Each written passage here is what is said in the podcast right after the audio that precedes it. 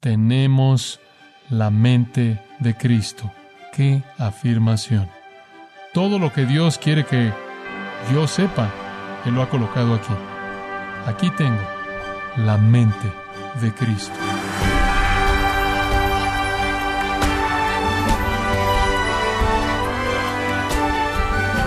Sea usted bienvenido a este su programa Gracias a vosotros con el pastor John MacArthur. En 1750, un filósofo de nombre David Hume pronosticó erróneamente la muerte del cristianismo y veinte años después la Sociedad Bíblica de Edimburgo celebró su reunión en el mismo lugar en donde Hume murió sin creer en la palabra de Dios. Porque los escépticos no solo son incrédulos e indiferentes a la palabra de Dios, sino también hostiles a la misma? Bueno, el día de hoy el pastor John MacArthur, en la voz del pastor Luis Contreras, nos enseñará cinco razones que contestan esta pregunta en la serie El Nuevo Testamento de principio a fin, aquí en Gracia a vosotros. Se me pidió que escribiera un libro pequeño y el título original de ese libro pequeño fue Concentrado en el hecho. Probablemente nunca lo han visto, no duró mucho tiempo. Salió en otra edición con otro título un par de años después y ese título fue ¿Por qué confío en la Biblia? Y conforme estaba preparándome para escribir ese libro acerca de por qué confío en la Biblia, lo cual fue el tema también el primero, tuve que responder a la pregunta del por qué confío en la Biblia. ¿Qué hay en la verdad de la Escritura que hizo que la creyera? ¿Fui yo más inteligente que el resto de la gente? ¿Se me habían presentado un conjunto más poderoso de evidencias acerca de la Escritura? Y ciertamente evidencias así pueden ser presentadas. ¿Por qué tenía yo una confianza tan grande en la Biblia?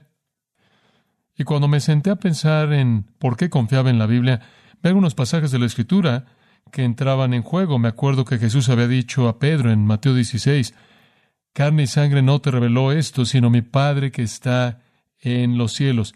Y la razón por la que Pedro sabía que Jesús era el Cristo, el Hijo de Dios, fue por una revelación divina. Y después vi 1 Corintios capítulo 2 en el versículo 3, el cual dice, nadie puede llamar a Jesús Señor sino por el Espíritu de Dios. Es razonable para mí decir que Jesús es el Cristo, el Hijo del Dios viviente. Es razonable para mí decir que Jesús es Señor, pero nadie puede decir eso por razonable que ahora me parezca, a menos de que el Padre lo revele y el Espíritu lo revele. También me había traído a Juan capítulo 6, en donde Jesús estaba hablando y muchos de sus discípulos, dice, se fueron. Y él le dijo a aquellos que se quedaron, ¿acaso queréis iros también vosotros? Y de la boca de Pedro, en nombre del resto, vinieron estas palabras, ¿a quién iremos? Tú y solo tú tienes las palabras de vida eterna. Otra afirmación masiva de que lo que el Señor Jesucristo dice, lo que Dios dice es verdad le había sido dado de nuevo a Jesús, dice dado por el Padre. Jesús inclusive dice en ese pasaje, no escogido. Recordé de nuevo Efesios capítulo 4, el cual dice esencialmente lo que Romanos 8 dice de una manera diferente. Versículo 17 de Efesios 4. Digo pues, y afirmo junto con el Señor, que ya no andéis como los gentiles también andan, en la vanidad de su mente teniendo el entendimiento entenebrecido, excluidos de la vida de Dios debido a la ignorancia que en ellos hay, debido a la dureza de su corazón. Ahora esa lista de descripciones tiene la intención de darle a usted la idea de que es una situación absolutamente inescapable para el no regenerado fuera de la intervención divina. Y entonces concluí que mediante los medios normales de inteligencia humana y entendimiento humano, no pude haber llegado a esta confianza en la Escritura. Que la única manera en la que pude llegar a esta confianza en la Escritura es porque Dios me había dado esta confianza como un regalo, que Dios en su soberanía me había dado la voluntad para creer en el Evangelio, para creer en Cristo y abrazar la autenticidad, autoridad y veracidad de la Escritura. Y entonces, en 1983, cuando publiqué la segunda edición del libro pequeño titulado ¿Por qué confío en la Biblia? Esto es lo que escribí. Los incrédulos no pueden aceptar la prueba legítima porque son ciegos a ella. El hombre natural no percibe las cosas que son del Espíritu de Dios porque para él son locura y no las puede entender porque se han de discernir espiritualmente. 1 Corintios 2.14. Únicamente conforme el Espíritu Santo lleva a cabo su obra regeneradora, conforme él abre la mente, quita la ceguera, da vida, implanta el entendimiento de la revelación de Dios, solo entonces la gente cree que la Biblia es la palabra de Dios y confía en ella. Sé que la Biblia es verdad porque el Espíritu de Dios me ha convencido de ella. Escribí eso hace más de 25 años atrás. A la luz de eso dije en el siguiente párrafo, y usted sabe que está en problemas cuando usted se sigue citando a sí mismo, a la luz de esto sugiero un cambio en cómo abordamos este tema. Hemos estado diciendo la profecía ha sido cumplida, la Biblia es exacta en términos científicos, los milagros fueron realizados con testigos oculares, el mensaje bíblico de salvación mediante la fe en Jesucristo resulta en un cambio revolucionario en las vidas de personas que creen.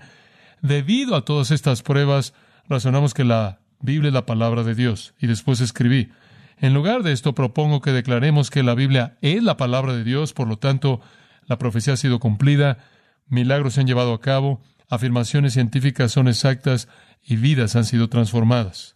Fin de la cita. La confianza en la Escritura comienza con la obra del Espíritu. Yo creo que la Biblia fue escrita por el Dios del universo para revelarse a sí mismo a la humanidad. Creo que la Biblia es la única revelación confiable, con autoridad absolutamente confiable de Dios con respecto al origen del hombre, su liberación, su salvación, los estándares morales y espirituales mediante los cuales debe vivir y su destino definitivo. También creo que la Biblia es verdad en todo detalle, inclusive en las palabras mismas, en los manuscritos originales. Dios fue el autor y concluí con esto. El Espíritu me ha guiado a esta confianza plena. Ahora, para mí, ese fue un descubrimiento realmente significativo.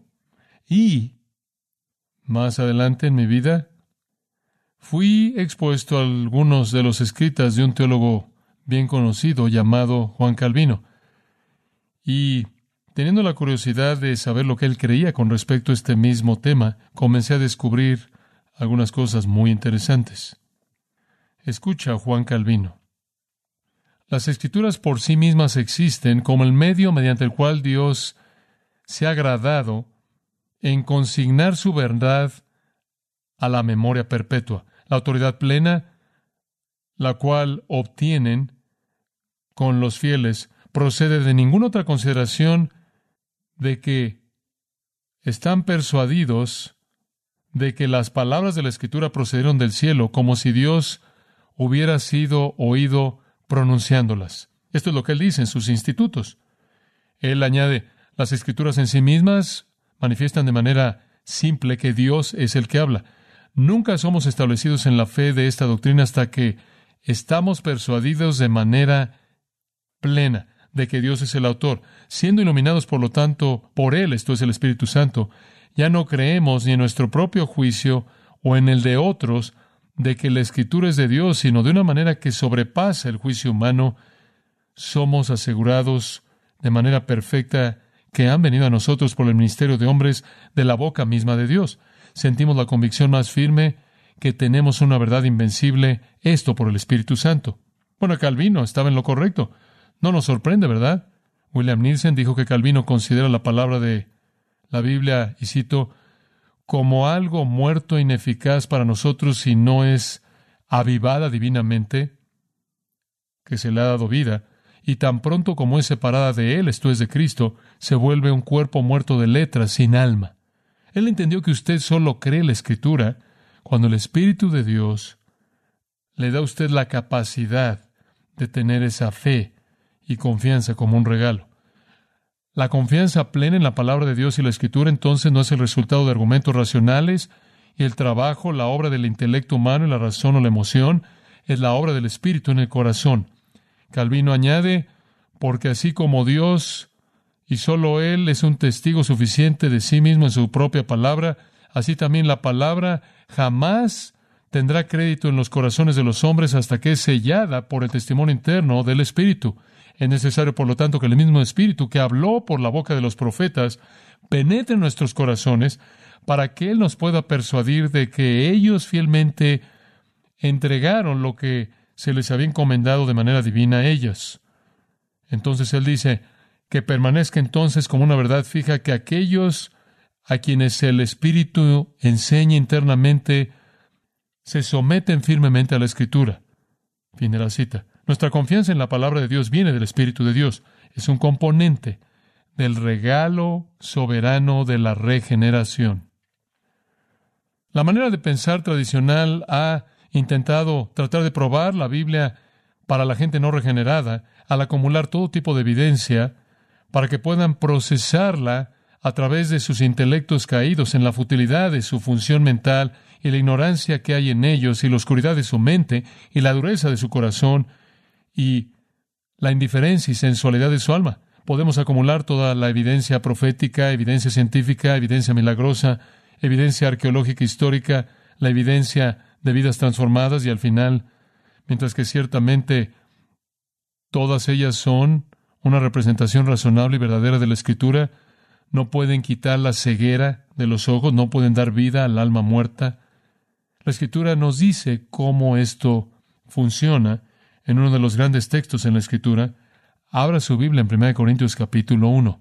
Hay demasiado aquí para que yo lo diga en un mensaje y debido a que no voy a estar aquí para decirlo en dos semanas, voy a darle la versión condensada de esto. Haría bien en cubrir un versículo, mucho menos dos capítulos o partes de dos capítulos. Pero quiero que vea comenzando en el capítulo 1, versículo 18 y llegando hasta el capítulo 2. Y vamos a tocar de manera ligera estas verdades, mientras que mantenemos el desarrollo de pensamiento y el punto principal. El tema de la sección, comenzando en el capítulo 1, versículo 18, y llegando hasta el final del capítulo 2 es sabiduría divina. Sabiduría divina, la palabra sabio sabiduría aparece veinte veces, alrededor de veinte veces aquí, en contraste a la insensatez o locura que aparece alrededor de media docena de veces. Esto trata de sabiduría divina, y la sección entera explica por qué la gente rechaza la sabiduría de Dios y por qué otras personas aceptan la sabiduría de Dios, por qué la gente rechaza la escritura, el evangelio, la cruz, y otras personas aceptan la escritura, el Evangelio y la cruz. De hecho, hay algunas frases aquí, la sabiduría de Dios, la palabra de la cruz, inclusive el testimonio de Dios. Pero sea que usted está hablando de la sabiduría de Dios, la palabra de la cruz o el testimonio de Dios, usted está hablando de la revelación divina que está escrita. Este es el tema. Este es el tema. Ahora, la manera simple de dividir esto es dividirlo en dos secciones que se solapan y reciclan y reafirman cosas. No obstante, dos secciones de alguna manera se pueden identificar. Sección número uno, ¿por qué los no cristianos rechazan la Biblia? Sección número dos, ¿por qué los cristianos aceptan la Biblia? ¿Por qué los no cristianos rechazan la Biblia? ¿Y por qué los cristianos aceptan la Biblia? Le voy a decir desde el principio, nada es dicho acerca de evidencias, nada es dicho acerca de la razón humana, nada es dicho acerca de cómo manipular la voluntad de la gente o cómo mover sus emociones. Esto no tiene que ver con evidencias, esto no tiene que ver con la razón, esto no tiene que ver con la emoción, esto tiene que ver con la condición. Esto tiene que ver con la condición de un no cristiano y la condición de un cristiano. Veamos en primer lugar por qué los no cristianos no creen la Biblia. Y le voy a dar cinco razones que son presentadas para nosotros en la sección de apertura. En primer lugar, el mensaje no es razonable.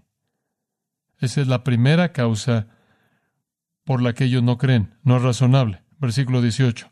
Porque la palabra de la cruz o el testimonio de Dios o la palabra de la sabiduría de Dios, esto quiere decir la revelación de Dios escrita, para los que perecen, esa es su condición, es locura.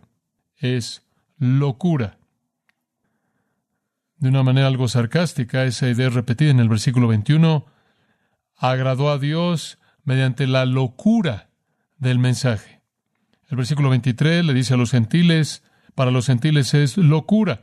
Y después en otra manera sarcástica, en el versículo 25, la locura de Dios de hecho es más sabia que los hombres. Y entonces de manera clara está esta idea de que la revelación de Dios en la escritura es locura. Es la palabra es morón, es torpe, sin sentido, no apropiada para la razón humana. Tratan la palabra de Dios con menosprecio. No voy a entrar a todos los detalles acerca de eso, pero un Dios crucificado era ridículo para los gentiles y si no era más aún ridículo para los judíos. La salvación por la fe en un Dios crucificado e inclusive más ridículo. Francamente, todo era algo no razonable. En segundo lugar, los no cristianos no creen en la Biblia, no solo porque el mensaje no es razonable, sino porque la realidad es inalcanzable. En la caída, Dios colocó a la raza humana en una condición en la que es imposible, mediante la sabiduría humana, llegar a conocer a Dios. Usted no puede llegar ahí por usted mismo. Y Dios lo diseñó así. Destruiré la sabiduría de los sabios, dice él. Destruiré la inteligencia de los inteligentes. Dirigiré la sabiduría de este mundo en la dirección de la locura. Lo haré porque me agrada que ningún hombre, sin importar cuán sabio sea en este mundo, pueda, mediante esa sabiduría humana, llegar a conocerme. En el versículo 19 le está citando Isaías 29:14. De la Septuaginta, la edición griega de eso, Isaías había dicho en ese entonces, Isaías 29, que cuando Sennacherib estaba amenazando a Judá, amenazando con atacar y saquear a Judá, Isaías dijo, la liberación vendrá de Dios pero no vendrá mediante la sabiduría de los líderes, no vendrá mediante la sabiduría de los sabios, sus planes secretos que estaban tramando en contra de Judá perecerían no mediante ingenuidad humana, sino por el poder de Dios. Dios entraría en acción y liberaría a su pueblo. La sabiduría de los sabios no podía salvarlos. La inteligencia de los inteligentes no lo podía hacer, solo Dios podía hacerlo. Como si dijera, entonces, ¿dónde está el sabio cuando usted lo necesita? ¿En dónde está el escribe? ¿En dónde está el disputador de este siglo? Fórmenlos a todos, a los preparados, a la élite, los intelectuales, los filósofos. Y por cierto, el versículo 20 hace referencia tanto a Isaías 19:12 como a Isaías 33:18 y los supuestos consejeros sabios de Egipto que fueron convertidos en necios absolutos en el capítulo 19 de Isaías, y después los escribas de los asirios, quienes estaban todos listos para registrar el botín que iban a conseguir cuando entraran, y de pronto todos se vieron como necios porque Dios intervino. ¿Dónde están los disputadores, los súcetes, los que debaten filosofía? Fórmenlos a todos y agrada a Dios mediante todos sus intelectos y toda su sabiduría y toda su erudición, que no puedan llegar a conocerlo. En la sabiduría de Dios, Dios hizo imposible que los hombres y mujeres llegaran a conocerlo por sí mismos. Usted no puede llegar desde aquí sin ayuda. Usted no puede llegar a una confianza en la palabra de Dios, creencia en el mensaje la palabra de la cruz, la palabra del testimonio divino. Entonces, la gente no cree porque es necio, irracional, porque es inalcanzable. En tercer lugar, porque francamente es increíble. O me imagino que usted podría decir ridículo. Versículo 22. Los judíos buscan señales. Los griegos buscan sabiduría. Los judíos estaban buscando señales. Dice usted, bueno, espera un minuto, Jesús les dio señales y señales y señales y señales, sí, pero querían la señal grande. Derriba a los romanos, establece el reino, reina en cumplimiento del pacto abrámico y davídico. Y cuando él comenzó a hablar de su muerte, él fue a la cruz, se acabó. La crucifixión vino al Señor Jesús porque él condenó su religión hipócrita, porque él no mostró su poder en contra de los romanos y cumplió la idea mesiánica que tenían ellos. Y después inclusive en la cruz, ellos dijeron, ¿por qué no bajas de la cruz? Quizás había una última esperanza de que Él haría la señal que estaban buscando. Pero la crucifixión de Dios la crucifixión del Mesías en manos de los romanos? Impensable. Por otro lado, los griegos buscaron sabiduría. ¿Y qué significa eso?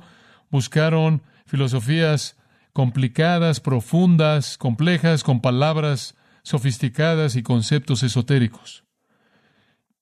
Número cuatro, sus personas no son impresionantes. Sus personas no son impresionantes. Los judíos querían una señal, los griegos querían sabiduría. Pablo predicó a Cristo crucificado, los judíos tropezaron en esto, los gentiles dijeron que era locura. El versículo 26 no ayuda. Considerad vuestro llamado vocación, hermanos, que no hay muchos sabios según la carne, no hay muchos poderosos, no muchos nobles. El meollo aquí es que no somos demasiado impresionantes. No lo eran en ese entonces y no lo somos en la actualidad.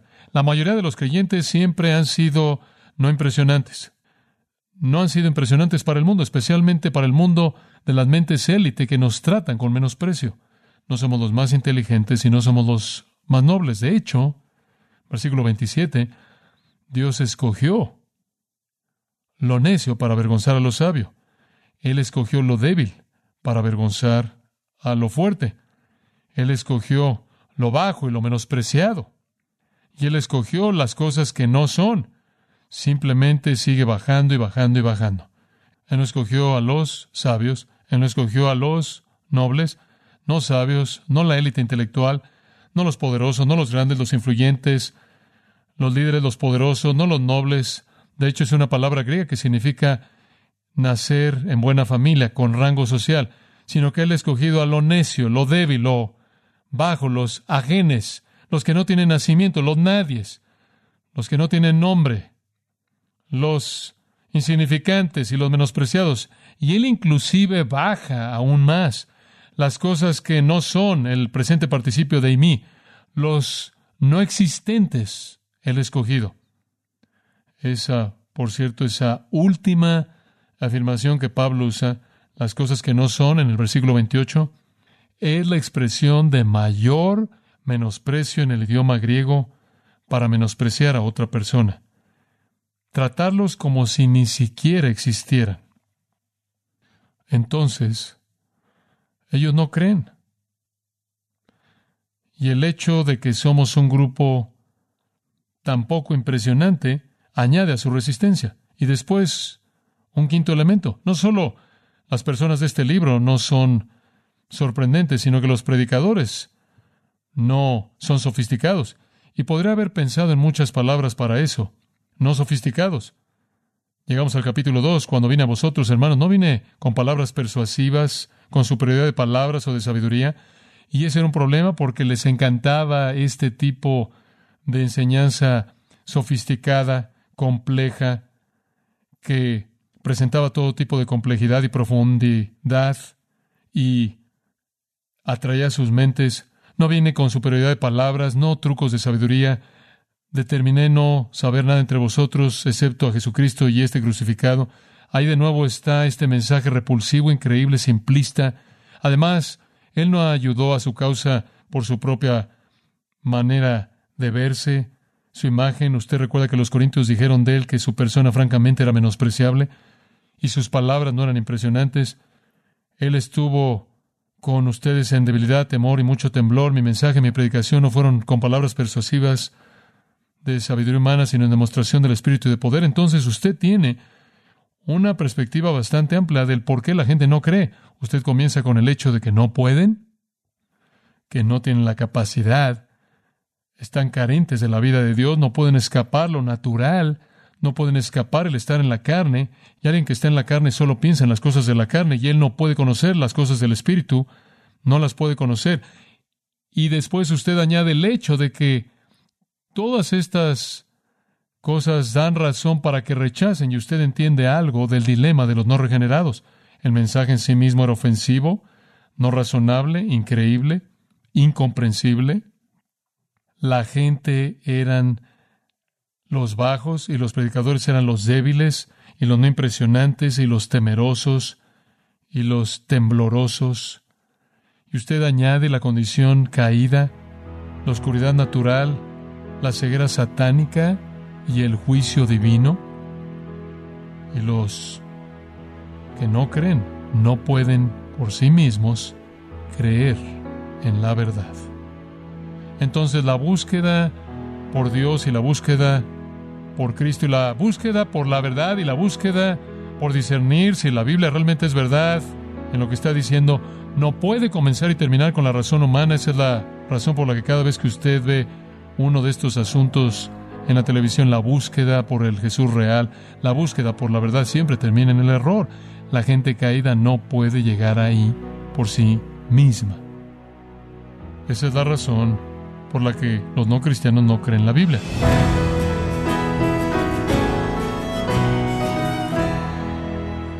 John MacArthur nos ha enseñado que para los incrédulos la escritura es una locura absoluta, irrelevante y pasada de moda, y por eso se niegan a creerla. Conocer la naturaleza de su incredulidad nos ayuda a poder evangelizarlos. Esto es parte de la serie El Nuevo Testamento de principio a fin, aquí en gracia a vosotros.